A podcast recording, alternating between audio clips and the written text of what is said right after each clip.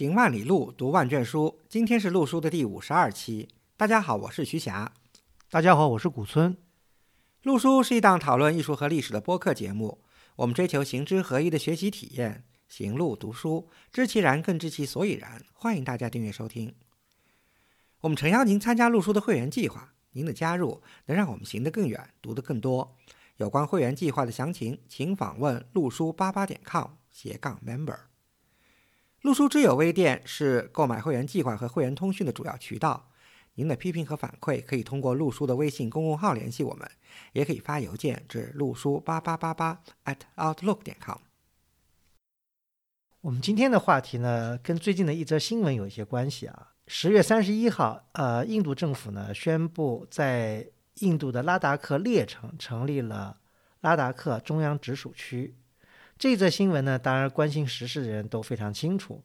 我们呢，从这一则新闻引开呢，来到了我们今天的这个话题，那就是我们讲一讲拉达克地区。拉达克地区呢，实际上呢，从地理位置来讲呢，应该说是用一个话来讲呢，就是在西藏的西边。嗯，所以我们用了一个西藏以西的这么一个题目啊。嗯，对，西藏以西。那么呢，如果从一个呃通用的一个地理范围呢，他们叫喜马拉雅西部。嗯，是的，嗯，这样可能是一个更中性的这么一个表述。对，就是喜马拉雅山脉的最西部了。嗯，呃，跟我们国家的什么地方呢？就跟我们国家的西藏的阿里地区。毗邻，毗邻，对，大家如果熟悉的话呢，知道阿里的那边有一个古格王国的遗址，嗯，那个呢是跟拉达克呢有很多的文化上的联系跟沟通，嗯嗯，因为这个地区呢非常有意思，呃，如果熟悉我们节目呢，听我们录书呢，我们在录书开播的第二期，曾经有一期讲过叫《雪域伽蓝记》，对的，呃，讲了一些有关西藏高原的一些寺院的一些情况。呃，算是我们对藏族文化的一个小小的一个触碰。那么今天呢，我们呢讲这个拉达克呢，实际上呢也还是在这个大藏族文化范围之内。嗯，但是这里头比较复杂吧，因为我们也 我和古村老师也都去过拉达克地区啊，也和当地的一些，嗯，我们喜欢把他们叫做藏民，对吧？但是他们呢，有的时候他们也就把自己经常自称为是拉达克。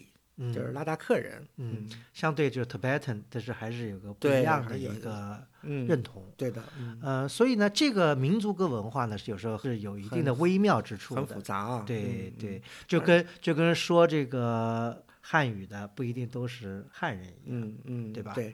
但是我们今天不展开讨论这方面，我们只是来多讲一些它的地理呀、历史呀，和以及它的呃文化遗存啊，它的这个艺术呀。对，这是我们今天的主题。因为可能很多人对拉达克这个词，除了在新闻里知道以外，其实并对他并不了解。嗯，呃，所以我们今天呢，当然我们也不是这方面的专家，但是我们以自己的一些切身经历呢，来跟大家分享一些这个拉达克地区的一些风土人情、历史概况吧。嗯，见闻吧。嗯，对。为什么说这个地方很重要呢？因为这个地方呢，实际上呢是的确跟我们国家接壤的。刚才讲到的是跟我们国家的呃西藏这个阿里地区。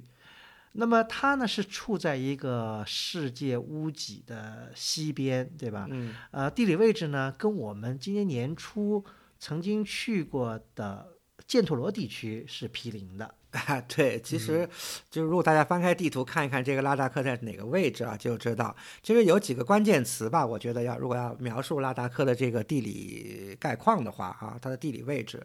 嗯，当然它是喜马拉雅山，对吧？它在喜马拉雅山的啊，基本上应该也算南路吧。但是它在这个西段，对吧？呃，然后呢，它还有一个重要的历史地标是什么？是印度河。嗯嗯，对，印度河，印度河，大家不要顾名思义，印度河在印度，当然它起源于中国，对，它发源于中国境内。对，完了流经了拉达克地区，完了最后呢，实际上好多流域呢是在巴基斯坦，今天的巴基斯坦。境内，最后是在巴基斯坦的卡拉奇流入了印度洋。是的，嗯嗯，所以就是它是发源于我们的青藏高原嘛，然后就在大山里头形成了一个非常可以说壮观的印度河的这个河谷嘛，我们都是亲身经历了。所以整个在拉达克地区，呃，反正一边是看着这个雪山高原，一边就是看着波涛汹涌的这个印度河，然后它其实一直是往西北流的，然后穿过了。呃，喜马拉雅山和昆仑山脉，然后就流入了巴基斯坦地区，然后一直啊就在卡拉奇入海，阿拉伯海。对，因为我们在拉达克的时候呢，我们住的这酒店吧，应该就在印度河的边上，所以每天都是整着印度河的呃，涛声入入眠啊，流水声吧。嗯啊，嗯呃，所以这个地区呢，虽然现在来看呢是一个很呃遥远的一个地方，实际上曾经这个地区呢也是一个商道的经过的地方。它对什么商道呢？就是从印度洋往北，完了那个经过拉达克，完了以后呢，再翻越了这个大山，到达了中国的新疆地区，比如嗯什么刹车呀、和田呀。完了，还呢继续往西北，可以到达中亚。嗯这条商路呢，实际上一直都是贸易很兴盛，因为它是连接了就印度洋地区一直到中亚的一个贸易的一个渠道。嗯这个商道呢，一直到了上世纪五十年代，那因为政治地理的原因呢，后来这条商道就就现现在是不通了，但是在古代呢是通的。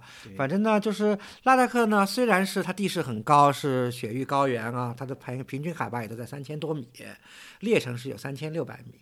走过的几个或者往西或者往北的几个山口，最高也要五千米的山口，所以呢，道路是非常难走的。但是呢，毕竟能走得通，所以呢，那个地区其实我们翻开这个世界地图，如果能仔细的看的话，它一边呢是通，像古村老师刚才说的，它是一边是通向今天的克什米尔地区，然后再往西就到了古代的犍陀罗地区，就今天的巴基斯坦，对吧？